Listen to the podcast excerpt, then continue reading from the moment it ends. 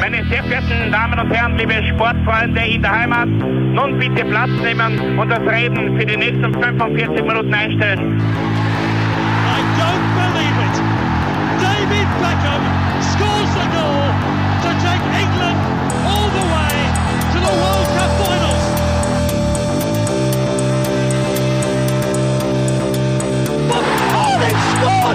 Do not believe what I've just seen! Troy Deeney has scored a penalty! He scored! Oh, Troy Deeney has scored from a Leicester penalty that was saved by Almunia! Und warten noch ein bisschen, warten noch ein bisschen, dann können wir uns vielleicht ein, ein Viertel genehmigen. Herzlich willkommen, liebe Zuhörer und Sportfreunde, zur neuen Folge des Trikotaustauschs, dem Podcast über Fußballtrikots und Fußballkultur. Mein Name ist Florian Bruckmüller und an meiner Seite darf ich wie immer Klaus Vogelauer begrüßen. Hallöchen an der Hafenstraße. Ja, äh, im Zuge, sage ich mal, ähm, einer Kooperation, einer Podcast-Staffel sind wir angefragt worden von Football Was My First Love und ähm, haben das natürlich auch angenommen ähm, und haben uns mit dem Thema Rot-Weiß Essen beschäftigt. Ähm, haben wir so eigentlich gar nicht auf der Liste gehabt, muss ich sagen. Na, aber es war ein guter Input, weil es, es äh, lohnt sich, äh, RWS einmal anzuschauen, ehrlich gesagt. Richtig, ein schwerer Fehler, mu- muss man wirklich bekennen. Ähm, weil Ja, auch uns rutscht einmal was durch. Ja, weiß nicht. äh, Wir Darf haben sein. immer wieder natürlich über, über Traditionsvereine und wichtige Vereine in, in Österreich, in Deutschland oder in Europa gesprochen. Und ich glaube, Rot-Weiß Essen war so ein bisschen in der, in der zweiten Reihe drinnen. Hat's Wir haben sie schon einmal dabei gehabt. Ich glaube, dass wir schon mal ein Trikot dabei gehabt haben. Ja, Ich richtig, richtig. sicher, Ähm, wann, Genau, äh, da habe ich die, die Anekdote, glaube ich, erzählt, dass ähm, Pelé äh, Ehrenmitglied Ja, genau. Essen ist äh, und Pelé sogar nach Essen gekommen ist und dann Mhm. einfach wirklich ähm, aus einem großen, wie soll man sagen, Ehrgefühl und mit viel Stolz gesagt hat, dass es für, für Pelé ähm, eine wirklich große Ehre ist, diesem Verein anzugehören, weil in diesem Verein ja der Boss, also Helmut Rahn, Genau. spielte. Und Helmut Rahn, ja, glaube ich, irgendwie schon auch, ähm, man hört das ja immer wieder, eine gewisse ähm, Vorbildwirkung bei, bei Pelé. Also er, ich glaube, er, er, er war ein, ein Vorbild Pelés einfach. Nein, es war ja so, die Zeit, Pelé war 1958 als 17-Jähriger damals Weltmeister und äh, ist damit quasi Nachfolger vom Helmut Rahn. Ne? Also 54 war Mhm. die deutschen Weltmeister. Ähm, und das war so die, die Zeit der 50er, wo äh, Helmut Rahn sicherlich für den 17-jährigen Pelé ähm, schon so, so wie es heute, weiß nicht, keine Ahnung, wie, wie für einen Ronaldo möglicherweise ein Luis Figo ein Vorbild war. Weiß jetzt Ja. nicht, ich kenne mich nicht so aus mit Cristiano Ronaldo, aber, Aber äh, so gesagt, vom Vergleich her, ne? So kann man das eigentlich sehen. Und Ähm, weil sie halt doch nicht zu weit auseinander waren, alterstechnisch. Es hat Richtig, gerade gereicht, ja. dass man halt den quasi als Vorbild sich nehmen kann. So quasi äh, fast nicht die nächste Generation, aber so halt der, der, die nächste Altersstufe dann einfach. Genau, genau. Ähm, in der Zeit, äh, Helmut Rahns war auch, glaube ich, der größte Erfolg ja, von RWE, nämlich der Gewinn der deutschen Meisterschaft 1955. waren sogar die zwei größten Erfolge. Ähm, man muss ja immer aufpassen, ich schicke das gleich für uns als beide als Entschuldigung voraus an, an äh, die deutschen Hörer. Ähm, wenn, wenn zwei Österreicher über RWE reden, da kann schon mal was durchrutschen. Ähm, aber sensationell, also RWE war der erste Nachkriegspokalsieger in Deutschland, hast du das gewusst?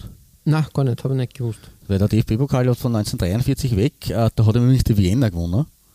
Mhm. ähm, gegen den LSV Hamburg. Also der letzte Pokalsieger vor quasi dann ähm, Weltkriegsende, wo das dann 44, 45 eingestellt worden ist, war tatsächlich ein österreichischer Club, ähm, die Traditionsreiche Wiener. Und dann, also von 43 weg, hat der DFB-Pokal zehn Jahre lang passiert. Die Meisterschaft hat schon wieder ein bisschen früher begonnen mit den Endrunden, Mhm. aber von 1943 bis 53 war Schicht im Schacht und erst 1953 hat man wieder einen Vereinspokal ausgespielt und den hat eben RW gewonnen mit einem Mhm, Finalsieg gegen Alemannia Aachen damals 2 zu 1. Ah, okay, ja.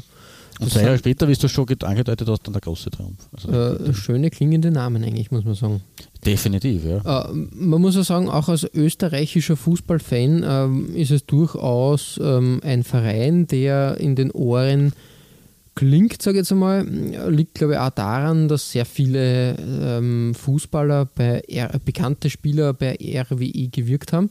Ähm, ich glaube, ähm, aktuell kann man sagen, äh, zum Beispiel ähm, Mesut Özil war von 2000 Mhm. bis 2005 bei Rot-Weiß Essen. Ähm, ja, ein gebürtiger Gelsenkirchner, glaube ich, sogar äh, der gute Mesut Özil. Was ja, eine, Mhm. was ja eine schwierige und, und heikle Sache ist, weil ja äh, RWE eigentlich früher zumindest äh, eine Fanfreundschaft zu Dortmund gepflegt hat.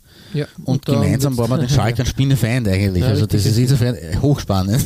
Aber- Wobei das auch dann aufgehört hat. Also die BVB, RWE Fanfreundschaft, glaube ich, gibt es auch nicht mehr so in der Form. Nein, das glaube ich auch nicht. Ähm, wie gesagt, ähm, war mir auch nicht so bewusst, habe ich immer eigentlich eher bei Schalke verortet. Ja, Und ja. dass der halt ein Schalker Eigengewächs war, was er auch zum Teil dann, dann war, weil er dann Natürlich, vor und nachher, glaube ich, ähm, dort gespielt Großer hat. Aufbruch war dann von Schalke weg. Natürlich. Genau. Aber durchaus interessant und wirklich, wirklich, ähm, gerade diese Vereine, muss ich sagen, äh, haben eine gewisse, ähm, ja, na, wie soll man sagen, äh, Brisanz ist das falsche Wort, aber ähm, wecken das Interesse dann weitaus mehr, Mhm. weil wir mit diesen Vereinen ja kaum Anknüpfungspunkte jetzt so direkt haben, sage ich jetzt einmal. Ähm, Das ist richtig, vor allem weil es halt die in, der, in der unmittelbaren äh, äh, Gegenwart, leider Gottes muss man gerade bei, bei Rotes Essen sagen, äh, keine große Rolle spielen. Obwohl sie ja, und da, da möchte ich noch kurz was dazu sagen, äh, einige wirklich legendäre Namen hervorgebracht haben. Genau deswegen ist sind ja solche Vereine als, ist jetzt nicht Grassroots-mäßig, aber sind solche Vereine mit so einer großen Fan, ähm, Fan-Hintergrund und mit, man Essen ist ja auch keine kleine Stadt, Essen ist, äh, repräsentiert ja was. Äh, da kommen schon Namen her, da werden äh, äh, äh, Jungfußballer hochgezogen, die dann halt später die Karriere woanders machen, wenn der Club halt dann nicht in den großen Ligen spielt. Aber man darf nicht vergessen, was dieser Club äh, eben dann für die Anfänge so eines Fußballers leistet. In der Historie im Übrigen hat es ja neben Helmut Rahn äh, und Mesut Özil auch noch weitere Leute gegeben, die, die eigentlich Club, also neben Helmut Rahn gibt es in meinen Augen für mich drei, zwei bis drei weitere wirkliche Clublegenden. Und da möge mich jetzt jeder RWE Hardcore-Fan schlagen, weil vielleicht habe ich welche verpasst, aber für mich zählt Otto, Otto Rehagel dazu, ja, richtig. der richtig. eigentlich von diesem Verein aus seine, seine, seine Anfänge ge- gemacht hat und dann halt eine riesen Bundesliga-Karriere hingelegt hat, von, als Spieler und als Trainer. Und natürlich äh, Horst Rubisch. Aber Ja, von dem werden wir heute, glaube ich, ein bisschen was noch von dir hören, möglicherweise. Ja. Ähm, der hat sein Erstligadebüt äh, gleich mal standesmäß, standesgemäß gegeben am 9. August 75 für Rotes Essen mit einem Doppelpack gegen Uerdingen. Mhm, mhm. Und das hat gleich zum Sieg gereicht, zum 2-1. Also so muss man mal einen Einstand feiern. Das Ja, ist ja nicht gesagt. das Kopfballmonster. Und, weil ich gesagt habe, 2 bis 3, auch ein gewisser Frank Mill, den man ja von eher mit dem BVB verbindet, Mhm. ähm, ist eigentlich äh, ein, ein Uressener sozusagen. Und Mhm. man darf auch nicht vergessen, weil wir, wir gerade bei Frank Mill und, und, und Horst Rubisch sind, ähm, der Frank Mill ähm, hat 1980, 81 40 Tore geschossen in der zweiten Liga damals. Okay. Ähm, und, aber es hat einen, einen, einen Horst Rubisch hat es getoppt, nämlich schon davor, 1977, 78, einen bis heute gültigen Zweitliga-Torrekord aufgestellt mit 41 Toren. Ja, auch nicht schlecht, eigentlich. 41 Tore, ja. Das Ja. ist schon. Ich glaube, ähm, dass das kaum wer nur übertrumpfen wird. Ich meine, der, der Herr Terode war letztes Jahr ganz gut unterwegs bei, bei Köln mhm. ähm, und hat dann aber irgendwann einmal, der hat, hat glaube ich jede Partie getroffen und dann irgendwo so um den 20., 25. Spieltag hat das dann auf einmal aufgehört und gestockt. Ähm, und er ist dann glaube ich auf nicht einmal 30 Tore gekommen. Waren es 29, waren es 31, keine Ahnung. Aber wenn er so weitergemacht hätte, hätte er das gefährdet, aber äh, es hat dann halt in heutigen Zeiten ist es halt auch ja, anders. Ich würde jetzt nicht sagen schwerer, aber anders. Mhm, mhm, mhm. Ja, richtig, du sagst das. Ähm, ja, jedenfalls ein sehr ähm, interessanter und traditioneller Verein. Und ja, wie gesagt, ähm, auch schon lange im Game, seit ähm, dem 1. Februar 1907. Ja. Ähm, sehr stark eigentlich. Ähm, damals aber noch nicht ja. als, als Rot-Weiß Essen gegründet, sondern als SV Vogelheim. Mhm. Ja, Auch spannend. Das ja, freut mich persönlich. dieser, Ja, dieser Name. Vogelheim Für Vogelauer. Genau. ähm, wie gesagt, nach mehreren Zusammenschlüssen, glaube ich, hat es dann ähm, 1923 ähm, der Name Rot-Weiß Essen in die Geschichtsbücher quasi äh, geschafft, also quasi ist äh, festgestanden. Und ja, wie gesagt, wir haben schon die größten Erfolge ähm, besprochen. Jetzt würde ich eher sagen, wir konzentrieren uns auf die größten Trikoterfolge. Das ist sehr gut, ich muss noch was einwerfen und das, das tut vielleicht jetzt jeden äh, äh, Rosa-Eis-Fan weh, aber der bisher letzte Titel äh, nach Essen äh, ist nicht an Rot-Weiß gegangen, sondern an Schwarz-Weiß. Die waren Mhm. nämlich 1959 DFB-Pokalsieger und dann Na, in die 70er okay, Jahre ja. ein paar Jahre Zweitligist. Ja, das ist bitter natürlich. Das ist natürlich eine bittere Sache, aber die 50er Jahre waren eine sehr, sehr große Zeit für Rotes Essen. Da werden Mhm. wir noch im Verlauf dieser Folge auch ein bisschen was dazu hören und in diesem Sinne mit ORWE ist es übrigens der, der Kult-Club-Song. Äh, da haben Mhm. sie äh, von der, von der, vom Schlager der Silm Sif Malenquist, haben sie äh, Adiole, glaube ich, hat das Kassen, haben es umgedichtet auf ORWE. ja, Das ist der kultige Club-Song. So, ja, das war immer, immer. ähm, könnte man einmal ein Special machen, die kultigsten Fanhymnen, die Ja. irgendwie äh, verarbeitet wurden oder verwurstelt wurden, sage ich jetzt einmal. Das Ähm, das hat sicher Potenzial, weil wie gesagt, da gibt es auch einige, einige ähm, schöne, schöne Hits, sage ich jetzt einmal, Mhm. interessante Werke, aber auch sicher Werke und, und Lieder und Hymnen, die, die in den Ohren jetzt schon wehtun. Ja, das, da haben wir als bei unserem heimischen Club ja schon böse Erfahrungen gemacht. Genau, richtig. Aber wie gesagt, wir sind ein Es Tri- kein St. Pölten ist nicht so nicht äh, top, äh, musikalisch. und äh, äh, äh, musikalisch leider eher ja, ein Flop. Ja, egal. Ähm, das würde jetzt zu weit führen. Wir sind ja immer noch ein Trikot-Podcast und dementsprechend würde ich sagen, Klaus, schieß los. Was findet sich auf deiner Nummer 5?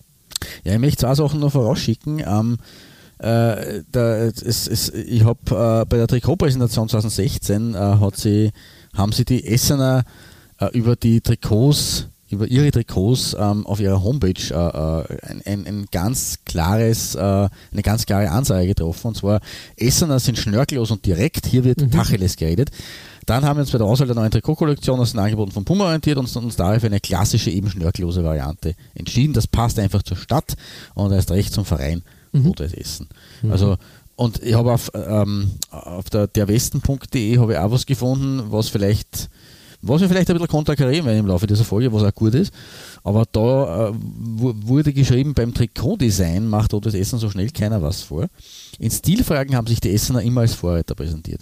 Also das Schnörkellose weiß jetzt gar nicht, ob ich das so unterschreiben kann, aber dass in Stilfragen ähm, wirklich top drauf sind, das kann ich unterschreiben, weil das werden wir im Verlauf der nächsten zehn Trikots oder mehr wie zehn Trikots ähm, jetzt durchleuchten. Und ich glaube, du kannst mir zustimmen, dass äh, Rot-Weiß Essen wirklich viel, Feines, Feines bietet. Ja, da war Aber- ich auch positiv Ja. überrascht, weil ich hätte mir eigentlich Schon. gedacht, dass das eher was dem Rot-Weiß, Genau. da kann man nicht viel äh, bringen oder kann man nicht viel machen, ohne dass es gleich einen Aufstand gibt, aber eigentlich immer mit der feinen Designklinge gearbeitet und immer, immer, immer, ja, nicht äh, zu viel, aber auch nicht zu wenig ähm, Mhm. Genau. ähm, Neues und, und Altbewährtes, sage ich jetzt einmal. Absolut. Vermischt. Mhm. So ist es. Und so ist es bei meiner Nummer 5, ähm, wo ich in den goldenen 70ern äh, starte, äh, die quasi eigentlich so das äh, zweitgrößte Jahrzehnt von RWE waren. Ähm, Im Sommer 1973 ist äh, Rot-Weiß nämlich in seine längste äh, Bundesliga-Phase gestartet. Das war nach dem insgesamt dritten Bundesliga-Aufstieg. Ähm, und man ist bis 1977 ähm, in der obersten Liga verblieben. Äh, kurioserweise ist man 1976 als Achter, das war die beste Bundesliga-Platzierung der Geschichte, schlussendlich, äh, nur um ein paar Tore hinter dem ersten FC Kaiserslautern am UEFA Cup vorbeigeschrammt. Mhm. Ich glaube, Kaiserslautern hat plus 6 gehabt und äh, RWE minus 6, also es haben Ah, zwölf okay. Tore Mhm. gefehlt bei Punktgleichheit oder halt ein Punkt mehr und sie wären schon im UEFA Cup gelandet. Äh, so wurde es leider nichts ähm, und ein Jahr später ist man letzter geworden. Also- ja, bitte. der bittere Fall von Platz 8 auf Platz 18, äh, knaller Fall, also so richtiger Absturz, nur dazu mit 103 Gegentoren. 103 Gegentore ist schon ziemlich. Das ist eine Hausmarke. Also Mhm, mhm. ich glaube, dass die Tasmania die legendäre 108 kassiert hat. Ähm, also das Ja. ist nicht, nicht so viel weniger, muss man, muss man schon auch ganz ehrlich sagen. Es hat in der Geschichte der Bundesliga, der ersten Bundesliga überhaupt nur drei Vereine gegeben, die mehr als 100 Gegentore kassiert haben. Das war eben Tasmania Berlin. Das waren, glaube ich, die Offenbacher Kickers in den 80ern. Als vorletzterer lustigerweise auch, im 84, 85, glaube ich. Und eben RWE mit 103 Gegentoren. Bitter, muss man schon sagen. Das war halt quasi der Abgesang aus der Bundesliga. Folgten noch ein paar Zweitliga-Jahre, wir haben auch noch ein bisschen was dazu hören. Ähm, aber die Saison 74, 75, das war eigentlich noch, bevor man hinaufgeschossen ist und aber auch bevor man äh, quasi hinuntergesunken ist. Ähm, und man hat in dieser Saison zwar ein 1 zu 9 Debakel, gegen die Frankfurter Eintracht kassiert, äh, hat zwischenzeitlich auch Abstiegssorgen gehabt, aber das war klar. Also RWE war jetzt in diesen, war damals, das war die äh, zweite Saison in Folge, jetzt nicht unbedingt Favorit, dass man jetzt irgendwie weiter oben mitmischt. War klar, dass mhm. man mit, mit dem Abstieg beschäftigen muss. Aber im Prinzip war am Schluss alles noch Friede, Freude, Mittelmaß. Äh, man hat als Zwölfter die Klasse gehalten und hat das muss ich ganz ehrlich sagen, mir mit dem Hummel-Design dieser Saison 74, 75 äh, schon mal ordentlich die Gucker rausgehaut. Ähm, das ist, ja, äh, also Hummel, wir, wir, wir sind ja beide Hummel-Fans, du, du mhm. vor allem, aber ja, ja ich, schätze, richtig, ich schätze die denen äh, sehr.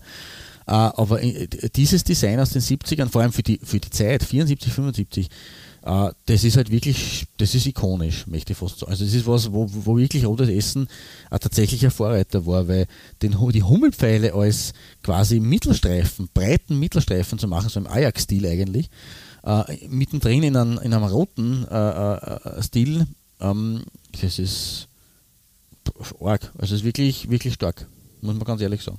Ja, sehr, sehr, wirklich sehr progressiv und wie soll man sagen. Progressiv ähm, das Wort, ja.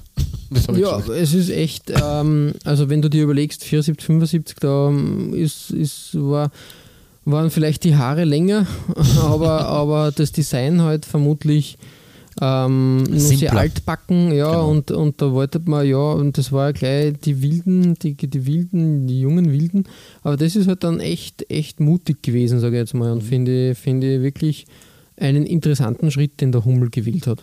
Definitiv, sie waren ja sehr äh, langer Partner, ich glaube bis 1982 meines Wissens. Mhm. Ähm, und es hat Anfang der 2010er Jahre sogar eine Online-Petition gegeben für eine Rückkehr von Hummel, weil da war gerade ja. der Nike-Vertrag ausgelaufen. Also Hummel hat in Essen äh, zu Recht, wie man da sieht, äh, seine großen Fans. Und deswegen ist das einmal mein, mein Auftakt für heute, der schon mal, also es ist jetzt kein, ist der Auftakt mit einem, mit einem äh, äh Paukenschlag sozusagen. Ähm, mhm. Weil man hätte es durchaus auch ein bisschen weiter nach hinten, also nach vorne rein können. Äh, aber ich sage ganz ehrlich, more to come, weil Hummel sogar noch, konnte es sogar noch besser. Und das werde ich aber im Verlauf der Folge dann noch zeigen. Äh, beziehungsweise wir werden uns das im Verlauf der, der Folge noch weiter anschauen. Um, ähm, und das soll nochmal der erste Anreiz und der erste Appetizer sein, was da noch alles daherkommt, wenn, wenn das erst, wenn das auf Nummer 5 ist. Ja, richtig. Hummel ist halt schon immer ein Garant für, für feine Designs. Haben wir selten irgendwie jetzt Fehlgriffe bemerkt. Man sind auch vorhanden, aber die Dichte ist nicht so groß wie bei anderen Ausrüstern und ähm, wie gesagt, die Innovation und die innovativen Designideen sind schon sehr in einer sehr hohen Dichte bei den Dänen zu finden bei denen zu finden. Bei ja. denen. Oder ehemals Hamburgern, haben wir ja besprochen. ja, richtig. Eine, eine Hamburger Firma, Firma, die dann rüber, rüber ist. Genau. Ja, ja. cool. Aber da, es kann nicht nur Hummel gut, ähm, Nike, äh, Nike sage ich, äh, äh, äh RWE hat im Laufe seiner äh, letzten Jahrzehnte und seit dem Beginn des Trikotdesigns, so mit Ende der 70er, Anfang der 80er Jahre, äh, ein paar ganz gute Partnerschaften gehabt. Ähm, und wir schauen bei deiner Nummer 5 in der Zeit, die sportlich ja, schon ein bisschen schwieriger wurde, genau, schon ein bisschen düsterer, aber auch designmäßig äh, zu gefallen weiß und da, da hat es einen anderen äh, Ausrüster gegeben. Ja, genau. Wir springen zur Saison 90-91. Ähm, oh Gott, das jetzt erkenne ich ihn erst. Du wirst gleich sagen, ja, genau, wer das richtig, ist, oder? Äh, genau, richtig. ähm, wir springen da in die Saison 90-91. Ähm, ja, die frühen 90er waren für, für Rot-Weiß Essen da leider ja, sehr, sehr dramatisch und die Saison 90, 91 besonders, weil da hat man den Abstieg hinnehmen müssen und war dann plötzlich in der Amateur-Oberliga Nordrhein Westfalen, glaube ich, oder so. Irgendwie so. Ich weiß nicht, wie die Oberligen damals organisiert waren, aber es ich war. Ich glaube, dass ähm, Amateur-Oberliga Nordrhein, sowas, genau ah, richtig. Genau. Das war ja mit einem ähm, Lizenzentzug verbunden nur dazu, ne, die ganze Geschichte. Ja, richtig, richtig. Ähm, muss man alles äh, zusammenfassen. Ähm, eine düstere Zeit, ähm, nicht, so, nicht so besonders, aber eine Person hat da in Essen gewirkt, die später auch immer wieder nicht nur am Feld, sondern auch ähm, abseits des Feldes immer wieder für Furore gesorgt hat. Der gute alte Super Mario, Mario Basler mit Es der prägnanten Rauchstimme. Richtig, Kann ich jetzt mit- nicht nachmachen, aber, aber das, man, man ist eh ähm, der, der wie, wie gesagt, äh, bekannt für seine flotten Sprüche und für seine schnellen Passes. Auch, auch heute noch im Übrigen. Also dieses Abseits des Rasens er bleibt immer noch ähm, ein Unikum. Ja, ich glaube, inzwischen sind, ähm, wie soll man sagen, die flotten, flotten Spielzüge eben gegen flotte Sprüche gewechselt worden. Aber ähm, ja, irgendwie die, bei Mario Basler muss man sagen, als er, er ist für mich so der klassische Kandidat von als Spieler wirklich ähm, hoch dekoriert, natürlich streitbar, hat aber immer bei den großen Mannschaften mitgespielt oder mitgekickt, ähm, hat dann ähm, nach Rot-Weiß Essen bei der Hertha gespielt, habe ich auch nicht mehr so richtig am Tableau gehabt. Und dann ist ihm der Knopf aufgegangen oder der Durchbruch gelungen, natürlich bei Werder Bremen. Genau. Und das war halt, da war er halt auch plötzlich, äh, plötzlich ganz, äh, ganz dick im äh, Geschäft. Ähm, ist da Vizemeister geworden und äh, Pokalsieger. Mehr dazu aber später, weil da kreuzen sich dann vermutlich Oh. wieder die Wege. Ja, mit Bayern München, das war seine nächste Station, war er Champions League Finalist. Wir erinnern uns 1999, tragisch, tragisch. Ähm, deutscher Meister ist er 97 und 99 geworden und ich glaube ähm, Pokalsieger 98 und mit der, mit der Nationalmannschaft ist er Europameister geworden. 96 wirklich, war er Ja, schon dabei? aber ohne Einsatz. Ah, so, so einer. Ja, aber trotzdem. Okay, ich hätte jetzt auch nicht ein- gewusst, dass er, da, dass er da schon im Kader gestanden ist. Richtig, er hat dann seine Karriere in Kaiserslautern versucht, Genau. nochmal in Schwung zu bringen, aber das hat dann alles nicht wirklich funktioniert und ähm, ist dann, glaube ich, ins Ausland gewechselt. Ich glaube, zu, ich bin mir nicht sicher, es war, glaube ich, ein Club aus Katar, den er da, den er da dann ausgewählt hat. Ähm, ja, Geld regelt, sage ich jetzt einmal. Tja, Ähm, was man halt sagen muss, ähm, seine Trainerengagements sind eher ja, überschaubar Ach, gewesen. Hast doch gewachsen. und, War da was mit Burghausen oder, oder Regensburg, glaube ich? War genau, er war bei Jan Regensburg, in Koblenz, in Trier, in Burghausen, Oberhausen und Frankfurt, Rot-Weiß Frankfurt. Und man muss halt sagen, er ist halt jene Kategorie von Spielern, die zwangsläufig nicht auch gute Trainer sind. Stimmt. Nicht jeder gute Spieler ist auch gleich ein guter Trainer, muss man, muss man immer festhalten. Die ewige Debatte, äh, gerade bei so jungen Trainern, die halt nur kurz äh, Fußball gespielt haben oder vielleicht gar nicht wirklich im Profibusiness gespielt haben, wo dann, wo dann die Altehrwürdigen sagen, ja, der blockiert, blockiert einem, einem äh, 50-fachen Nationalteamspieler da den Job, ähm, ja, ähm, ist schwierig. Aber wenn er als Trainer äh, das unter Beweis stellen kann, dass er das äh, Zeug hat, eine Mannschaft äh, zu Erfolg zu führen, da helfen der Mannschaft dann nicht irgendwelche 50 Nationalteam-Einsätze, die vor 20 Jahren stattgefunden haben. Das stimmt. Ja. Haben wir jetzt wirklich weit ausgeholt, äh, Mario Basler. Äh, schauen wir uns das Trikot an, ein Puma-Trikot und ähm, das ist halt aus der Phase, wie soll man sagen, ähm, da hat Puma irgendwie gerade äh, versucht, auch äh, etwas expressionistisch zu wirken und hat irgendwie ähm, Sterne untergebracht, ähm, komische. Ja, bitte. Auf gut Österreich haben sie Sternen gesehen, sozusagen. Ja, es war irgendwie nicht, äh, ich muss sagen, es war nicht die beste Phase von Puma, muss ich wirklich sagen. Aber ich glaube, diese Phase war enorm wichtig für, für die Firma, äh, um dann spätere Schönheiten, die in den 90er Jahren gefolgt sind, da mal zu etablieren und sich ein bisschen den Ruf als Exzentriker im Trikotdesign zu, zu holen. Ähm, so, viel, so viel zu dem. Also wirklich ähm, diese, diese äh, Sterndeln und ähm, ja, äh, irgendwie ganz, ganz wild. Schaut irgendwie aus wie so, ähm, mach, mach das Trikot so wie eine Flagge, bitte. Ist ja Übrigens, äh, die Spielszene ähm, ist ein Duell aus der zweiten Liga gegen Hannover 96. Ich wollte nämlich schon sagen, äh, man sieht äh, das äh, Emblem nämlich nicht gut und ich wollte schon sagen, Nürnberg hat damals doch Bundesliga gespielt, die können sich warum? unmöglich getroffen haben. Aha, das war Hannover 96, verstehe. Und was ich auch, auch sehr, sehr toll bei diesem äh, Bild finde, erstens einmal der Fokuhila, der Schneuzi, die Goldkette, die damals noch erlaubt war beim Ja. Spielen, eigentlich eh Wahnsinn, ähm, äh, schwer gefährlich. Mhm. Renault als, als Sponsor eigentlich ganz gut platziert, wie ich finde, ähm, ja. nicht aufdringlich. Und ähm, Mario Basler hat den Leggings-Trend da so irgendwie versucht durchzusetzen. Auch eher unüblich für Anfang der 90er, muss ich sagen. Stimmt eigentlich. Und man achte auf diese dicken Stutzen, dicken äh, Strümpfe, die, ja, die sind schon massive. Basler da anhat. Vor allem in Verbindung mit welche zierlichen Beine er da hat. richtig, richtig, ja, die sind schon sehr stachsig. Da, da war Im Gegensatz zum, zum, zum, zum, dicken Oberschenkel äh, des Hannoveraners. Ja, richtig. Ähm, da war er noch in, ähm, in, der, in der Aufbauphase, sage ich jetzt einmal. Ja, offenbar. Ja, Klaus, ähm, so viel von den 90ern. Bei deiner Nummer 4 äh, springen wir, glaube ich, knapp äh, zehn Jahre weiter in der Zeitleiste. Das ist richtig. Und wir betreten äh, das, äh, erstmals heute das neue Jahrtausend ähm, beziehungsweise die 2000er Jahre. Ähm, und ja, also das klassische rot-weiß gestreifte Design, weil das ist ja eigentlich, das, man, sie waren sehr oft in, in, ganz in weiß oder ganz in rot, aber in rot-weiß gestreift ist es rot-weiß, ja, das rot-weiß ja dieses, dieses, diesen Vereinsnamen da so gut repräsentiert, finde ich das eigentlich als, als wirklich passendes Design.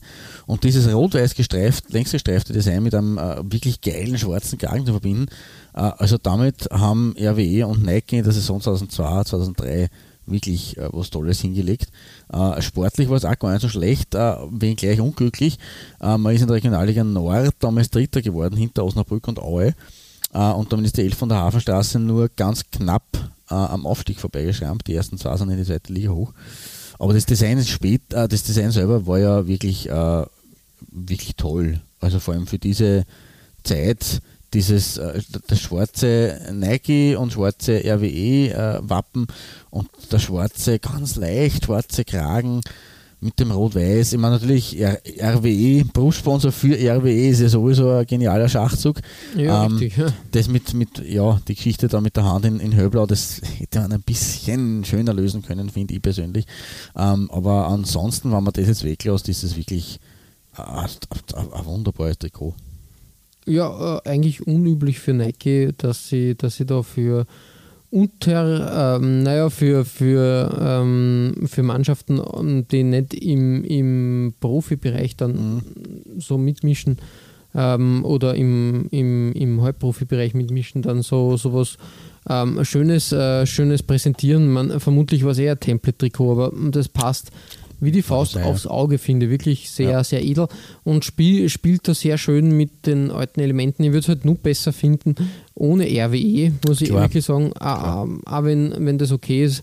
Ähm, das war so richtig schickes Retro-Trikot. Absolut. Also schaut echt, äh, echt noch nach äh, frühen 80er Jahren aus oder fast schon 70ern. Das schaut echt, echt sehr, sehr lässig aus. Und eben wie gesagt, dass man das Schwarz da so durchgezogen hat, das ist auch stimmig äh, in sich, also gefällt mir ausgesprochen gut und ist deswegen auf meiner Nummer 4 mit Nike. Äh, hat es ja auch eine relativ lange Partnerschaft gegeben, was ich weiß, ähm, die auch durchaus nette Trikots her hervorgebracht hat. Ähm, mhm. um, zum, zum Trost, dieses Trikot war zwar ein, ein Platz 3 Trikot, das Trikot in der Folgesaison war jetzt nicht designtechnisch so der große Wurf, das habe ich auch schon gesehen, hat aber sportlich mehr gebracht, weil sie sind wieder aufgestiegen. Okay. Also ja, wie man es nimmt. In der Saison waren sie zumindest stylisch unterwegs, wenngleich nicht sportlich gut. Das ist immer so ein, wenn beides zusammenkommt, ist es natürlich das Beste, aber das kann man halt oft nicht wissen. Oft, oft sind die fadesten Trikots dann sehr erfolgreiche Trikots. Es liegt halt, liegt halt immer an, an ja, den Akteuren richtig. Im, im Dress selber logischerweise, ja. Aber ja, es war sowieso, wird man vielleicht auch noch was hören nachher, ähm, die frühen oder mittleren 2000er waren so die letzten, letzte Hochblüte von, von RWE, bevor der endgültige Absturz gefolgt ist.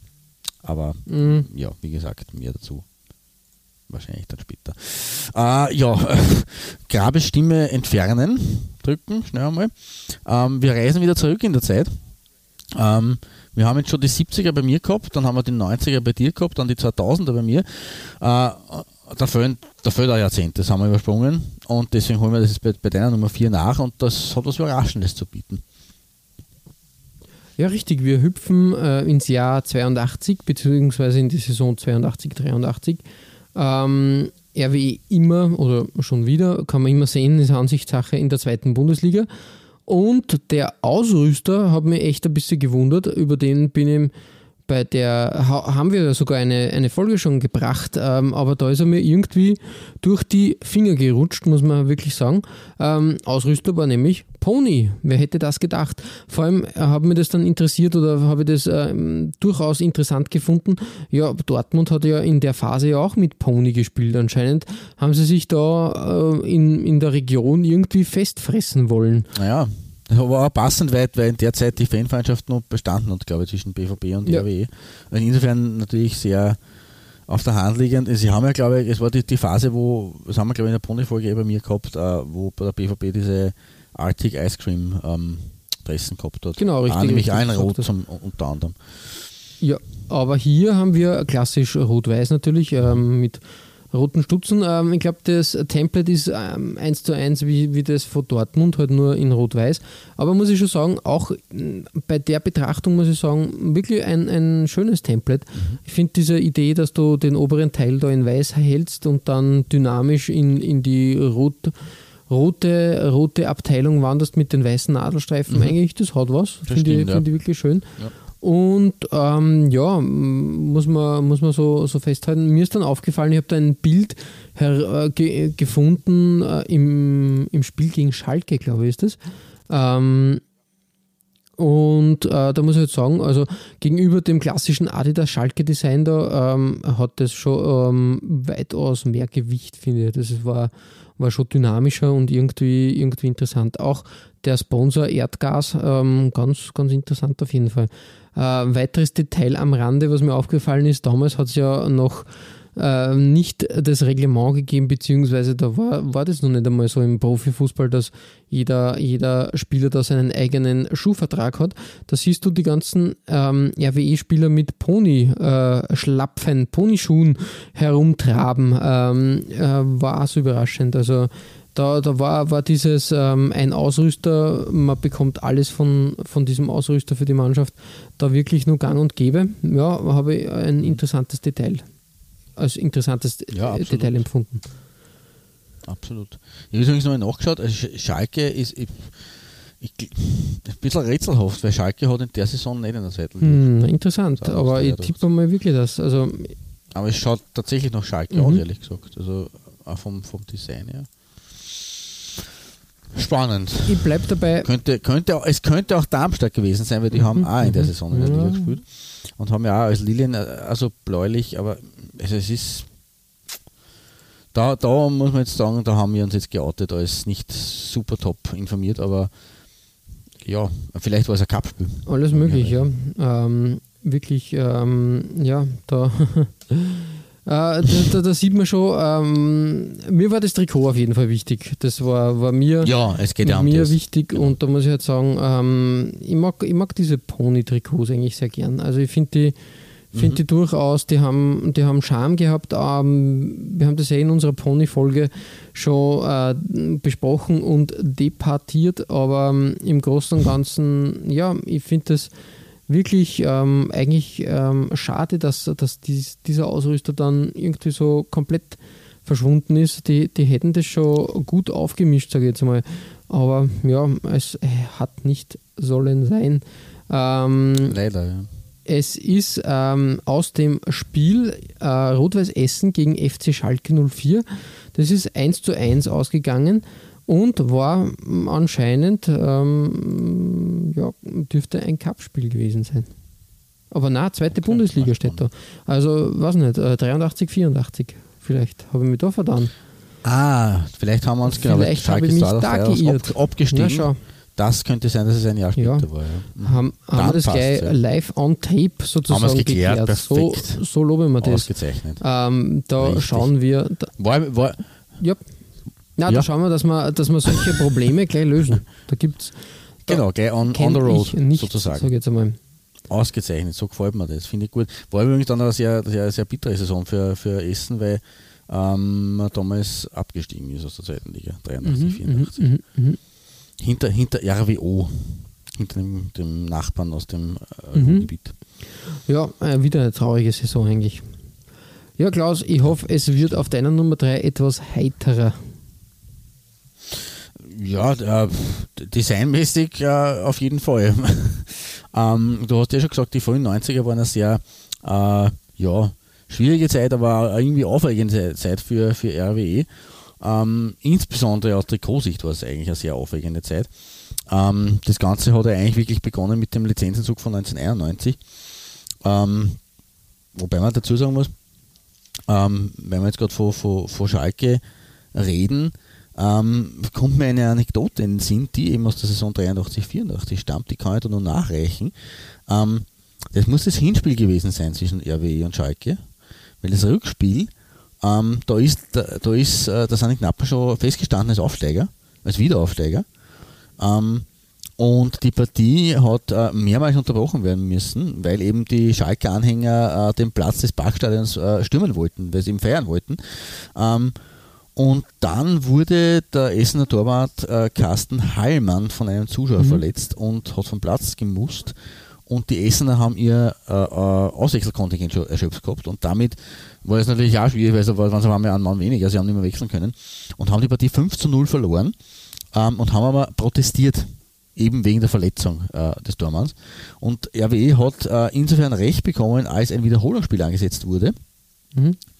Ähm, und wenn sie dieses Spiel, ich glaube in der Endabrechnung, äh, gewonnen hätten mit entsprechenden Toren, wären sie am Schluss punktegleich gewesen mit RWO und hätten die Klasse gehalten. Sie haben es aber zwar mit 15 0 verloren, aber mit 2 zu 3 und es sollte doch nicht sein. Also, aber kuriose Geschichte rund um RWE und Schalke, was halt diese ganze Fan-Rivalität äh, äh, betrifft und vor allem die Vereinsrivalität ganz interessant, ähm, aber ich ver verliere mich äh, in, in, in deinem äh, äh Nummer 4 Trikot, weil ich das noch beisteuern wollte, weil es mir eben eingefallen ist. Ähm, und komme zurück eben zu meiner Nummer 3.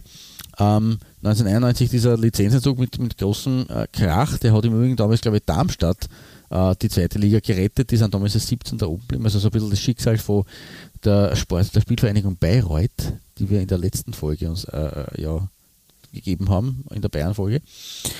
Ähm, und RWE hat dann 1992 aber gleich im Jahr darauf die deutsche Amateurmeisterschaft geholt. Ähm, die ist damals noch ausgespielt worden und äh, es war oft, also war zumindest äh, in dieser Phase noch so, dass, dass der deutsche Amateurmeister äh, einen äh, weiteren Aufstiegsplatz, glaube ich, belegt hat. Ähm, war in dem Jahr dann nicht mehr so oder noch nicht so. Ich weiß nicht, wann die Phase war mit, mit dem äh, mit dem Aufstiegsrecht dann für den Amateurmeister, der quasi so eine Art Zusatzrelegation war. Aber da hat man eben zumindest diesen Titel geholt, mit einem 3-2 noch Verlängerung gegen die Spielvereinigung 05 Bad Homburg, mhm. also ein Verein, der mir überhaupt kein Begriff ist. Äh, waren zweimal hinten, 0 zu 1 und 1 zu 2 und haben dann in Verlängerung die, die, Partie für sich entschieden. Auch der bisher einzige deutsche Amateurmeistertitel für RWE, muss man dazu sagen. Äh, und 1993 ist man dann unter Trainer Jürgen Röber, auch ein bekannter Name, äh, zurückgekehrt in die zweite Bundesliga und musste nach nur einer Saison schon wieder zwangsabsteigen. Ah, ja. wieder, Lizen wieder Lizenzzug. Also äh, ja, finanziell und, und, und, und äh, äh von dem her keine sehr glückliche Zeit für RWE, weil man innerhalb von drei Jahren zusammen die, die Zweitliga-Lizenz äh, entzogen bekommt. Ähm, in dem Fall 1994 war es so, dass die Lizenz, der Lizenzzug ähm, durch manipulierte Unterlagen im Lizenzierungsverfahren mhm. hervorgerufen wurde. Also da hat man sich selber auch ein bisschen eingebrockt. Ähm, aber diese bewegte Zeit von 92 bis 94 hat Rotes Essen in einem äh, denkwürdigen Trikotdesign erlebt und das war von Masita. Mhm, ja. Auch, äh, ich glaube, wir haben in unseren exotischen Ausrüsterfolgen, haben wir den schon einmal bei dir, glaube ich, mal haben erwähnt. wir schon mal einen Streifzug da gehabt. Genau, ja. richtig. Und äh, ja, das, der einzige Unterschied war 92, 93 war Marlo USA-Reisen, der Sponsor. Und in der Saison darauf dann die Rückkehr von Renault aus den 80ern. Also da schließt sich auch wieder der Bogen zu deiner Nummer 4. Mhm. Ähm, Sehr schön. Genau.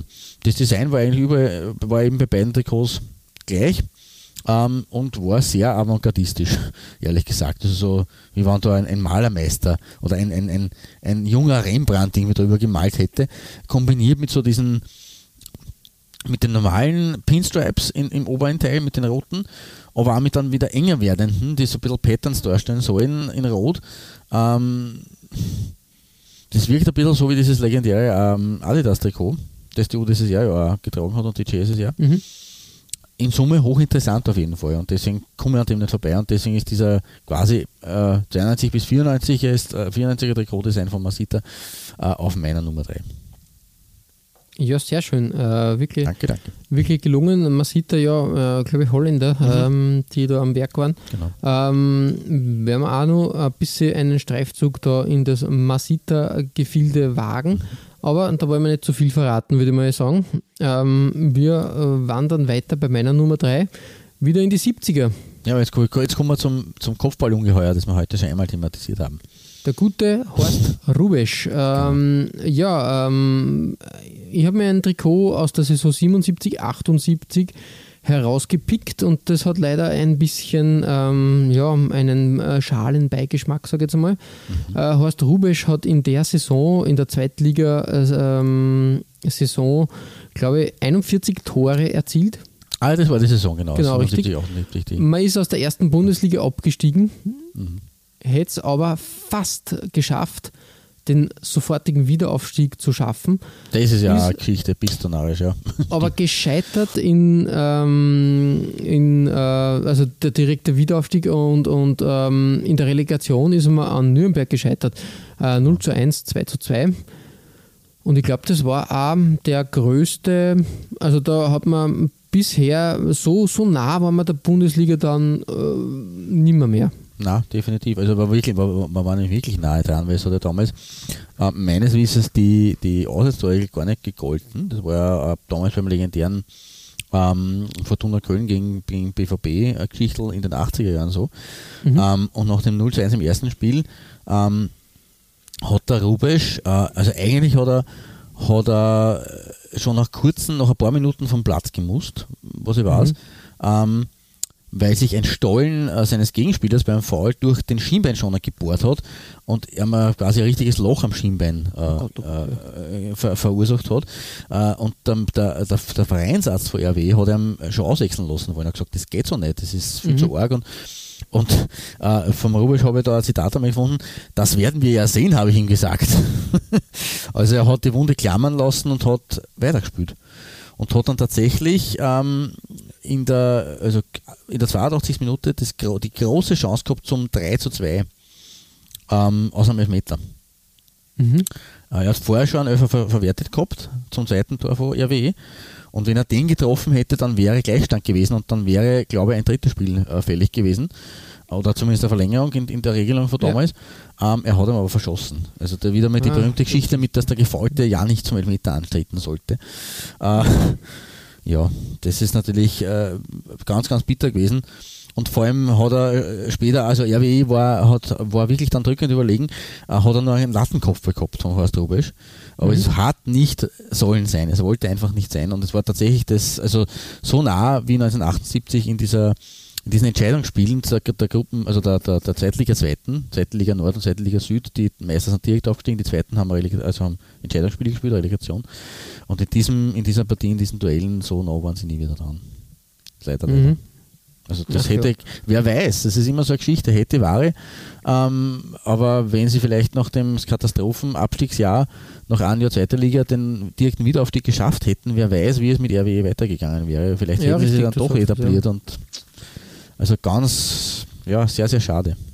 Schwierig auf jeden Fall. Ja, aber wie gesagt, coole, coole Geschichte. Schauen wir uns das Trikot von Hummel noch an. Ähm, klassisches Hummeldesign aus dieser Phase. Wirklich schön. Die Hummelpfeile dieses Mal ähm, seitlich platziert, äh, hat man immer wieder gehabt.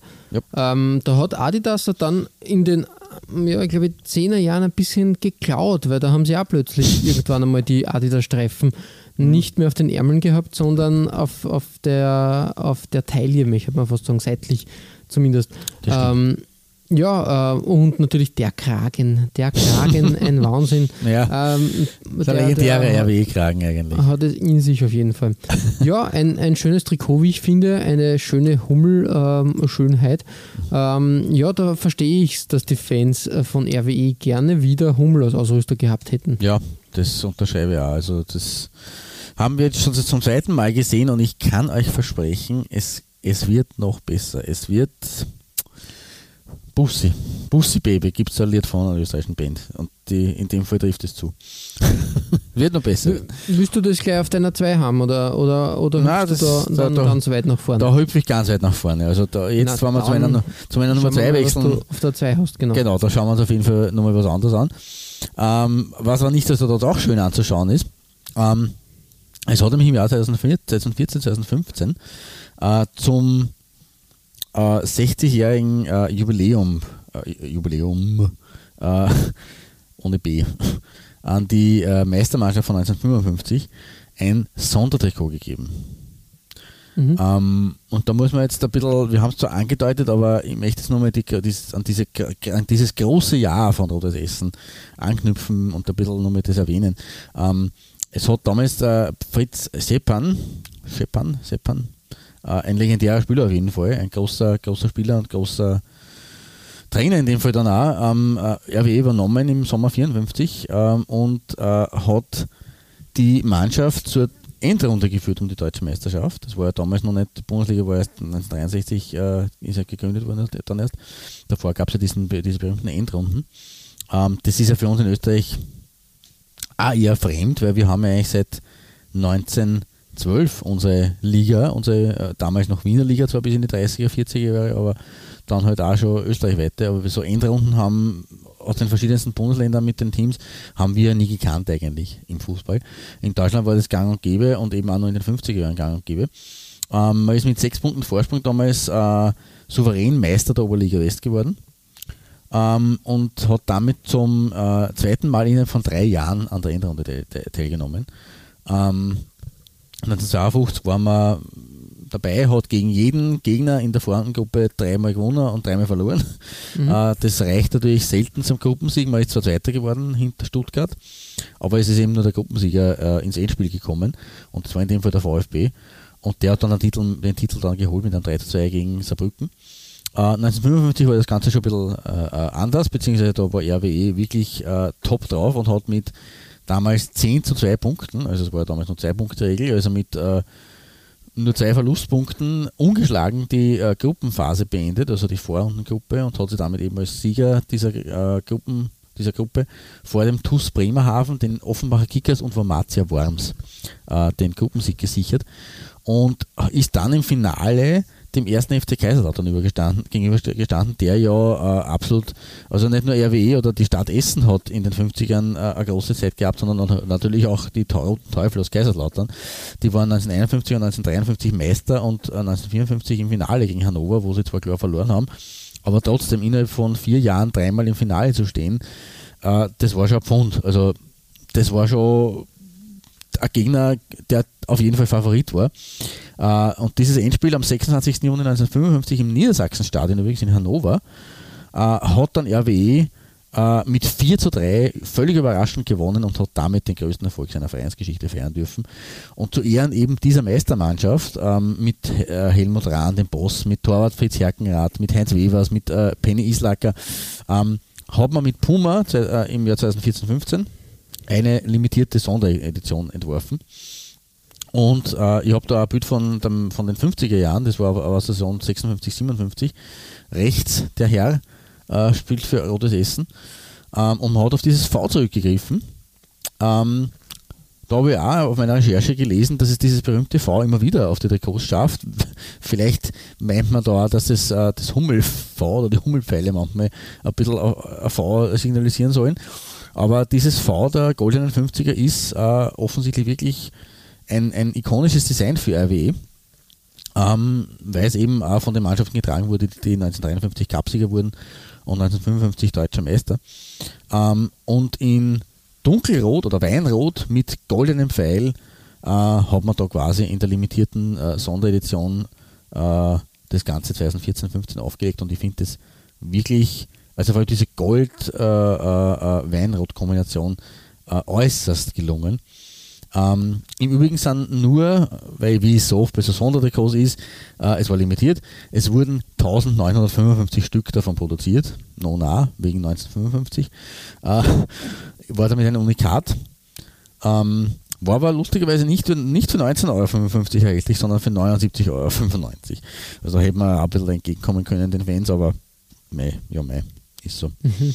Ähm, auf jeden Fall ein, ein wirklich tolles Trikot und es hat auch da, es haben wir die Hauptsponsoren ähm, und auch die Sparkasse Essen äh, sich äh, überreden lassen oder sich bereit erklärt, dass sie sich von der Brust entfernen Äh, und damit ist es auch ein sehr puristisches und sehr reines Trikot, das eben wirklich an die Trikots der 50er Jahre erinnert, weil kein Brustsponsor da drauf ist.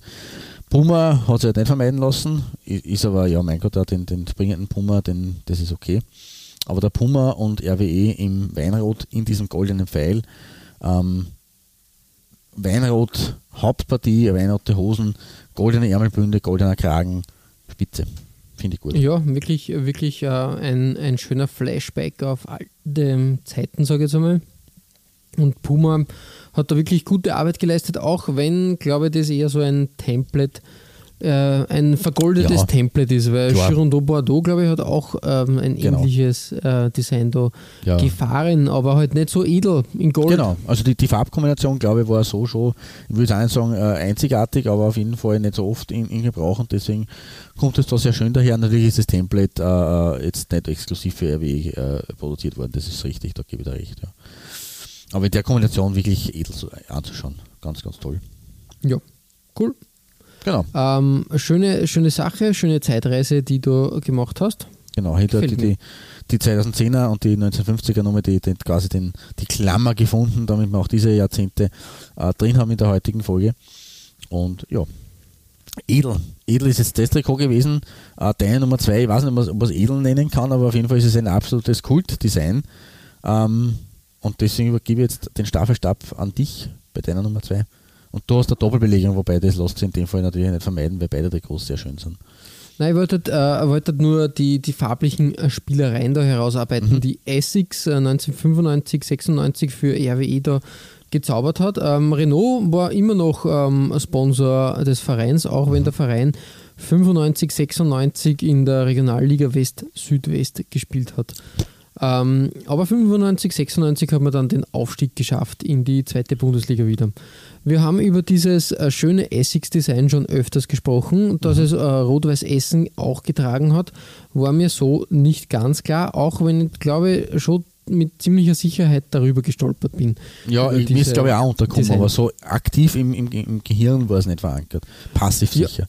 Ja, wie gesagt, ich habe mich dafür dieses äh, schöne ähm, äh, rostende Balkendesign, sage ich jetzt einmal, mhm. ähm, entschieden, was wirklich auch in, in Rot und Weiß nun mal um einiges kräftiger daherkommt.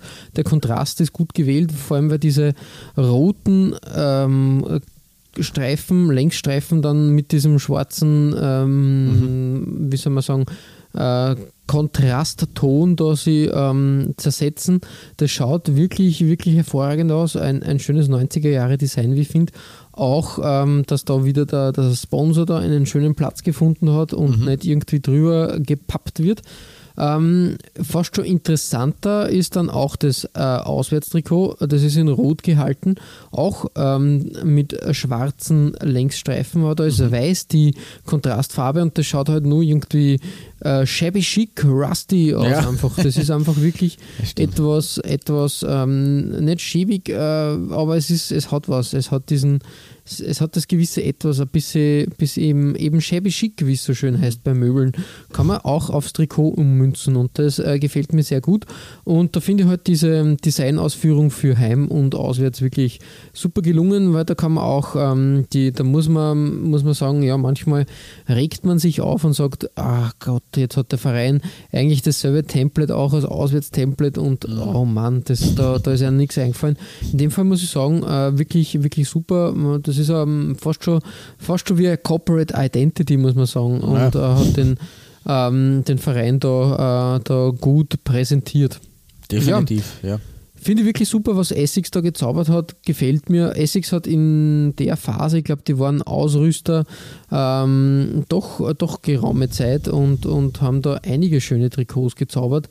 Ähm, man kann das kurz nochmal durchspielen. Jetzt kurz vor der Nummer 1. Wir haben Hummel als Ausrüster bis 82 gehabt. Mhm. Von 82 bis 84 war Pony am Ruder. Mhm. Von 84 bis 91 Puma. Von 91 bis 95 Masita. Dann 95 bis 98 die Essex-Phase. 98 bis 2000 Adidas. 2000 und 2001 hat der Verein anscheinend keinen Ausrüster gefunden Aha. und hat dann mit Fan World seinen eigenen Ausrüster da äh, quasi äh, in-house-mäßig mm. präsentiert. Dann 13 Jahr, äh, Jahre lang, 13 lange Jahre äh, Nike. Genau, ja. Dann haben wir Puma, das hast du eh auch schon besprochen, 14 bis 17. Und seit 2017 Jakko. Dazu aber dann mehr bei meiner Nummer 1. Da müssen wir aber vorher deine schon angeteaserte Schönheit auf der Nummer 1 besprechen. Und die hat es wirklich in sich. Das ist vollkommen richtig, ähm, weil wer auf meiner Nummer 5 geglaubt hat, wow, Hummelfeile direkt am Trikot, da geht ja gar nichts drüber, den kann ich jetzt eines Besseren belehren, beziehungsweise noch mehr begeistern. Weil 1972, 73 hat sie RWE mit äh, fünf Punkten Vorsprung die Meisterschaft der damals zweitklassigen Regionalliga West gesichert. Äh, die zweite Liga ist erst 1974 eingeführt worden und hat die schon im Vorjahr an der Aufstiegsrunde zur Bundesliga teilgenommen. Äh, die ist mit zweimal fünf Teams gespielt worden und der jeweilige Sieger ist aufgestiegen. Äh, Im Jahr davor äh, war RWE denkbar knapp, Punkte gleich, aber mit schlechterem Torverhältnis an den Offenbacher Kickers gescheitert. Dieses Mal ist man, ist man durchmarschiert, sondergleichen und hat regelrecht äh, äh, die, die, den, den, die, die sich hinaufgeschossen in die höchste Spielklasse mit sechs Punkten Vorsprung und mit was für Trikots. Ähm, die berühmten Dänen, die Hummelaner, die äh, haben da was hingelegt, Hummel at its best, muss ich fast sagen. Ähm, drei rote Lenkstreifen im Pfeildesign auf weiß. Äh, es, ist, es ist mitunter von manchen, was ich so gelesen habe, auch als Traktorspuren veralbert worden. Aber für mich ist dieses Design und dieses Trikot in Anbetracht dieser Zeit, nämlich der frühen 70er Jahre, äh, absolut revolutionär. Ähm, das ist an sowas hat, also da haben andere Clubs 15 Jahre später da gedacht, wann überhaupt, an so ein Design oder auch andere Ausrüster. Ähm, aber dass man das so löst, äh, einfach quer, also Längsstreifen, ähm, rot-weiß gestreift und die roten Streifen halt wirklich mit, mit den Hummelfällen verbindet, das ist einfach, mhm. ja, das ist, das finde ich einfach top. Und nur besser ist natürlich, dass das äh, da eine weitere Legende, die ich vergessen habe in, in der Aufzählung, äh, ganz am Anfang unserer Folge, ähm, eine weitere RWE-Legende das Shirt äh, auf meinem Foto vorführt, nämlich Willy Ente Lippens. Der mhm. Mann auf der linken Seite mit dem Vokuhila. Ähm, oder mit, den, mit der 70er Jahre Frisur. Ähm, der war wirklich eine, eine echte Legende des Vereins hat von 1965 bis 76 und dann nur von 79 bis 81 bei Rotes Essen gespielt und dabei in 394 Spielen 209 Tore geschossen. Was jetzt Nein, auch nicht so ist, das muss ja. man schon sagen. Man, er hat dann nachher auch noch beim BVB äh, gekickt, bei Dallas Tornado übrigens in den USA oder auch kurz für Rotes Oberhausen. Aber RWE, das war Willi Ente Lippens, der übrigens äh, holländischer Nationalspieler war. Habe ich auch nicht gewusst, habe ich auch erst in, in der Recherche für die Folge rausgefunden, muss ich gestehen. Ähm, 1971 hat er auch ein Länderspiel für die Nationalmannschaft äh, bestritten. Mhm. Er hätte allerdings sehr gern ähm, für die deutsche Nationalmannschaft gespielt, weil seine Mutter, seine Mutter war Deutsche, sein Vater war Holländer. Ähm, der Helmut Schön hätte er mal gern gehabt für die deutsche Nationalmannschaft, aber die Deutschfeindlichkeit seines holländischen Vaters war zu groß. Der war nämlich im Zweiten Weltkrieg äh, Opfer der Willkür der Nationalsozialisten und mhm. dementsprechend hat der Lippens dann äh, zu dem Thema gesagt, äh, Vater hat mir gesagt, dann bräuchte ich nicht mehr nach Hause kommen, wenn ich für Deutschland spiele. Also das war, ja, hat heftig, leider ja. eine Teamkarriere für im deutschen, deutschen Teamdress verhindert. Zumindest alle Länderspiele hat es für Holland gegeben, aber 74 bei der WM eben hat er auch nicht gespielt. Mhm. Aber nichtsdestotrotz ein großer Mann ähm, im Trikot von RW und in einem großen Trikot von RW. Ja, da gebe ich dir vollkommen recht. Wirklich ein, ein schönes Designstück da aus den 70ern. Wirklich tadellos. Ähm, wieder was Progressives, was Mutiges, was Innovatives, was da, was da stattgefunden hat. Genau. Ja, mein Olymp ist erklommen, meine Goldmedaille ist vergeben an die, an das, an die Heimwäsch 1972, 73. Ähm, und jetzt hören wir uns eine Geschichte von dir an, die auch, die mit wenn man es jetzt als Erfolg bezeichnen kann, mit dem unter Anführungszeichen noch am, am, am nächsten liegenden oder, oder dem, dem jüngsten Erfolg von RW zu tun hat eigentlich. Ja, so gesehen, ja. Äh, aber rollen wir das Feld von hinten auf. Bei meiner mhm. Recherche äh, bin ich, ähm, ich habe schon angesprochen, seit 2017 ist Jakko als Ausrüster am Ruder und da bin ich über sehr viele Jakko-Trikots gestolpert und da muss ich sagen, Jakko macht für Rot-Weiß Essen wirklich auch ähm, schöne Trikots und da sind mhm. sehr viele moderne Trikots dabei, sehr viele ähm, ja, moderne Trikots mit einem klassischen Touch. Und dann ist mir ein Trikot ins Auge gestochen, wo ich mir gedacht habe, Moment, das ist aber eine dreiste Kopie von einem Trikot, was mir bekannt ist. Ja, ähm, hat sich da herausgestellt, Jakko hat äh, 2017 für den Cup eine Neuauflage eines besonderen Trikots äh, herausgebracht, ähm, das eigentlich von Masita ähm, designt wurde, nämlich dem Trikot, das 1994 beim Cup-Finale gegen Werder Bremen getragen wurde. Das war ja im, im Grunde genommen äh, schon das äh, Vorgriff auf die Saison, auf die Folgesaison 94, 95, wenn man es was, ich so, was ich so weiß, weil das Template der Saison 93, 94 haben wir ja bei mir schon gesehen. Das war ja anderes. Und das ist ja oft Ja, so, dass man in den das, ja. letz, im letzten Saisonspiel oder im letzten Cup-Finale ist meistens dann, dann nach der Liga das allerletzte Saisonspiel, dass man das dann noch aufträgt. Und Da hat man war schon die- die neue Wäsche bekommen. Genau, richtig. Jedenfalls, wir kennen das Design, das ist dieses Design, wir haben es, glaube ich, schon in irgendeiner Folge sogar gehabt, wo dieses Masita M äh, oben Platz findet. Und das hat Jakko tatsächlich tadellos umgesetzt, beziehungsweise etwas adaptiert, möchte ich sagen, ähm, damit es da keine großen Troubles gibt. Aber trotzdem Keine, so, keine Bresel auf, auf gut Ja, Österreichisch. äh, aber gibt so- keine Brösel. An, angepasst, dass man sagt, okay, man erkennt es, äh, man erkennt die Intention und man, ähm, man muss sagen, ja, wirklich, wirklich äh, schön umgesetzt. Jetzt habe ich mir das einmal genauer angeschaut und da muss man echt sagen, ähm, dieses Cup-Finale 1994, das war schon was Besonderes, muss man sagen, für den Verein und auch der Beginn einer besonderen Freundschaft.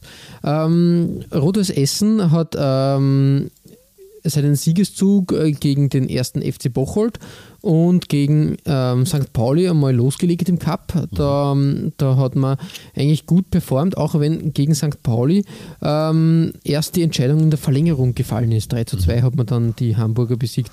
Ähm, Im Achtelfinale hat man gegen den ähm, quasi äh, Nachbarn aus Duisburg wenig Probleme gehabt. Die hat man mit 4 zu 2 äh, paniert, wenn du schon gesagt es, es gibt Brösel. Ähm, Richtig. Und, und äh, muss man sagen, ja, die, die wirkliche nervenaufreibende Partie ist dann im Viertelfinale gegen den FC Karl Zeiss Jena gekommen.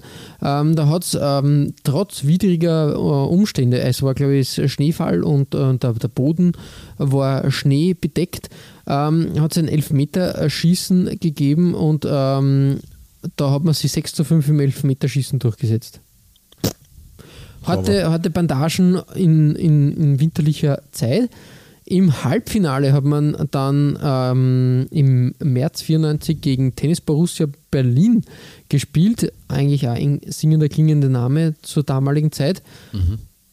Hat man 2 zu 0 besiegt und damit war die Reise nach Berlin zum Cupfinale gebucht. Berlin, Berlin, wir fahren nach Berlin. Genau, das passt eigentlich sehr gut, weil fast 30.000 Fans vom RWE haben die Mannschaft nach Wien begleitet und drei Mitglieder Berlin. vom F Du hast ja, noch, na, na, Berlin habe ich gesagt, aber passt. Wien, Wien verstanden. Berlin. Wien, es Okay. klingt alles äh, gleich, aber wie gesagt, äh, haben die Mannschaft nach Berlin begleitet Mhm. und drei Mitglieder vom Fanclub, glaube ich, die Unzertrennlichen, haben diese Reise auf eine besondere Art ähm, gemacht. Sie haben nämlich die knapp 600 Kilometer lange Strecke zu Fuß bewältigt. Und ähm, Okay. haben dann tatsächlich, äh, tatsächlich bei ihrer Ankunft, das war natürlich was für die, für die Fernsehteams, haben sie tatsächlich dann gesungen, Berlin, Berlin, jetzt sind wir in Berlin. Mhm. Und dann haben sie, haben sie sogar irgendwie ein Wunschergebnis äh, formuliert, ähm, so quasi 6 zu 5 im Elfmeterschießen wie ge- gegen Karl Zeiss Jena. Dann sind die äh, 600 Kilometer nicht umsonst gewesen. Ja, verständlich. Und vor allem haben sie dann sehr lange Fußball, äh, ein sehr langes Match gesehen, dass sie halt was gekriegt haben fürs Geld. genau. Die, ähm, die, ähm, die Stadt Berlin war fest in Bremer und Essener Hand, möchte man sagen. Äh, und an der Gedächtniskirche haben sich Bremer, äh, Bremer und Essener ähm, Fans getroffen und haben den Pokaltag friedlich ähm, zelebriert, sage ich jetzt einmal.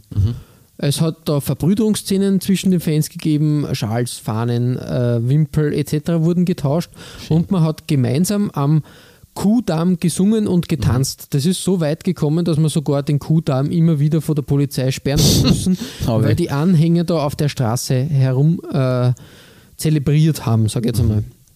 Es ist dann ins Olympiastadion gegangen. Äh, wie gesagt, ähm, ja, äh, man muss halt sagen, natürlich. Ähm, Bremen hat da, hat da wirklich, wirklich in der ersten Halbzeit da wirklich ähm, solide und, und problemlos das Spiel unter Kontrolle gehabt. Ähm, 2 zu 0 war die Führung ähm, in der Pause. Bayersdorf und Herzog haben die Tore geschossen. Ja, ja, Andi Herzog. Genau. Mhm. Ähm, und eigentlich hat alles schon, schon nach 45 Minuten nach, äh, nach einem klaren Cupsieger gesehen. Mhm. Der Trainer damals, Otto, Otto Rehagel, hat es ähm, aber kurz vor der zweiten Halbzeit etwas vorsichtiger gesehen und hat gesagt, da muss man aufpassen, RWE ist jetzt mit dem Rücken äh, äh, zur Wand und wird jetzt komplett auf auf die Offensive stellen und der, wie gesagt. Der äh, hat als Ex-RWE-Spieler schon gewusst, was dieser Verein alles zu leisten genau, imstande ist. Da, ne? da passt nämlich ganz gut. Wir haben Basler, wir haben Rehagel, die, die, die haben halt gewusst, dass, äh, dass äh, Rot-Weiß Essen ähm, da nochmal alles mobilisieren wird und ja, siehe da, tatsächlich, ähm, wie, wie soll man sagen, sie haben sie haben das versucht, ähm, da aufzuholen und ähm, wirklich auch gut gekämpft und, und wirklich tadellos gespielt. Am Ende war es dann aber, glaube ich, ein 3 zu 1. Hat genau. dann nicht gereicht. Es aber war halt wirklich, ja. Hätte klarer ausgehen können, ne? wenn man bedenkt, genau. dass Werder damals ja auch ein Top-Team war in der Bundesliga und RWE damals eigentlich, äh, haben wir ja schon gesagt gehabt, äh, zum zweiten Mal in kürzester Zeit Lizenzentzug und ich glaube, ähm, Zwangsletzter der zweiten Liga. Also, mhm. wenn man da bedenkt, wie weit die auseinander waren, ist es trotzdem ein, achtbares Resultat, achtbares Resultat geworden. Ja, richtig, du sagst das. Ähm, wenn, man, wenn man so dem Spielbericht ähm, ähm, Glauben schenken mag, das mache ich jetzt auch, ähm, war das eigentlich ein, ein Power-Fußball, äh, der da vor Essen gespielt wurde. Mhm. Und bis zur 80. Minute hat ähm, Bremen äh, das Essener Tor äh, nicht einmal ansatzweise gesehen. Da ist okay. wirklich gedrückt worden, wie geht. Man hat auch wirklich ähm, die, der Ausgleich war eigentlich nur eine Frage der Zeit. Aber wie gesagt, das Happy End war dann, war dann ähm, ähm, nicht gegeben, ja. Ja, so, so war das jedenfalls. Äh, ich glaube, das 3 zu 1 ist dann ähm, aufgrund eines Handspielelfmeters gefallen. Mhm, okay. Naja. Ja, jedenfalls, Bitte. das Stadion war aber trotzdem hellauf begeistert von dem Kampfgeist und dem, dem Siegeswillen, den die RWE-Spieler gezeigt haben. Mhm. Die sind natürlich nach der Partie enttäuscht und erschöpft auf dem Rasen gelegen, möchte man sagen. Das Stadion hat aber dann wirklich, äh, wirklich laut äh, skandiert, immer wieder, immer wieder RWE und, ähm, und auch, ähm, ähm, wie gesagt, das Berliner Olympiastadion war dann wirklich, glaube ich, ein einziger, ein einzig äh, rot-grünes äh, Fanmeer, sage ich jetzt einmal. Mhm. Und aus diesem Spiel heraus hat sich da wirklich eine starke Fanfreundschaft zwischen Werder Bremen und Rot-Weiß Essen entwickelt. Ah, schön. Das ist so, soll, so soll Fußball sein, ja. Das hört man gerne. Ja, damit schließen wir unsere Reise nach Essen. Wir haben viele schöne Trikots gesehen, überraschend viele schöne Trikots, finde ich. Ja, Wirklich ähm, gute Arbeit, die da geleistet ähm, wurde. Und wenn ich dem äh, Verein eines wünschen darf, man, ich bin, bin ja nicht das ähm, allwissende Orakel oder irgendwie der Wunschbohnen, aber es, ich würde es äh, Rot-Weiß Essen wirklich wünschen, dass sie zumindest in der zweiten Liga wieder Fuß fassen ja, und definitiv. dort zum Stamm äh, Inventar der Liga gehören, weil ich glaube, so ein Kultverein mit so schönen Trikots äh, hat sie durchaus den Platz in der zweiten Liga zumindest äh, verdient. Das stimmt. Der Trikotaustausch drückt ganz fest die Daumen. Ähm, ich möchte übrigens noch ein kleines Bonbon, das mir immer im Hinterkopf irgendwie äh, äh, äh geblieben ist, vom Willi Lippens verwenden, um diese Folge sozusagen zu schließen. In den 60er Jahren hat nämlich ein Schiedsrichter gesagt, also quasi, äh, wie auf, auf äh, wie der, der Lippens Erfolg begangen hat. Herr Lippens, ich verwarne Ihnen. Und der Lippens mhm. hat gesagt, Herr Schiedsrichter, ich danke Sie. Und äh, ja, aus der ganzen Sache ist, äh, er hat nach seiner Karriere in Bottrop ein Restaurant eröffnet, der Willi Lippens, und hat dieses Restaurant tatsächlich Ich, äh, ich danke Sie genannt. ja, nicht schlecht. Also ein, eine, eine Kultfigur von RWE, nie meinen Spruch verlegen. Ähm, auch das macht diesen Verein eben aus. Und darum, ich, ich würde es mir genauso wie du wünschen, dass die zumindest wieder, zumindest jetzt einmal wieder Drittligist werden, weil Ja, sie richtig. sind Als ganz gut gestartet jetzt in der, in, der, Mhm. in der Regionalliga. Jetzt weiß man wie es weitergeht. Ähm, haben dann, also waren Tabellenführer im Herbst eine Zeit lang, sind jetzt glaube ich momentan Dritter. Also zumindest die dritte Liga wäre mal ein erster, ein erstes, eine erste Station und zweite Liga, ja, würde ich Ihnen sehr, sehr wünschen. Ihr findet alle besprochenen Trikots als Nachlese der Episode auf unserer Facebook-Seite. www.facebook.com slash Trikotaustausch Infos rund um den Podcast oder auch über uns selbst findet ihr auf unserer Homepage. www.trikotaustausch.at Weitere Trikotaustauschgeschichten findet ihr auf unserer Instagram-Seite unter at Trikotaustausch oder eben auf unserer Facebook-Page. Wir freuen uns über Feedback, gerne als Kommentar oder Message auf Facebook oder per Mail an. feedback at Trikotaustausch.at Wenn euch unser kleiner Podcast gefällt, freuen wir uns natürlich auch über 5 Sterne auf iTunes. Ja, Klaus, ähm, beim nächsten Mal äh, wollen wir uns wieder mal einen Ausrüster ähm, äh, zur Brust nehmen und dieses Mal einen Ausrüster, der bei uns eigentlich auch wieder überhaupt nicht stattgefunden hat, aber in, in Spanien eine große Sache war und jahrelang den FC Barcelona ausgerüstet hat und dementsprechend da in, bei uns äh, bekannt ist, würde mal behaupten. Ja, zumindest in, in gewissen äh, Trikotkennerkreisen oder Fußballkreisen kennt man den Namen, ja. Genau. Es handelt sich um die Marke Maybar, ein wirklich, äh, wirklich ein Exot, ähm, der aber wirklich große, große Namen da an, an Land gezogen hat. Das ist durchaus interessant und äh, wird aber vor allem eine Zeitreise in die 80er werden. Definitiv, Da ja. war die, ähm, äh, das, das Hauptwirkungsjahrzehnt dieser Marke zu finden. Ja, Klaus, äh, bis dahin verbleiben wir wie immer mit sportlichen Grüßen Einen herzlichen Good Shirt. und bis bald.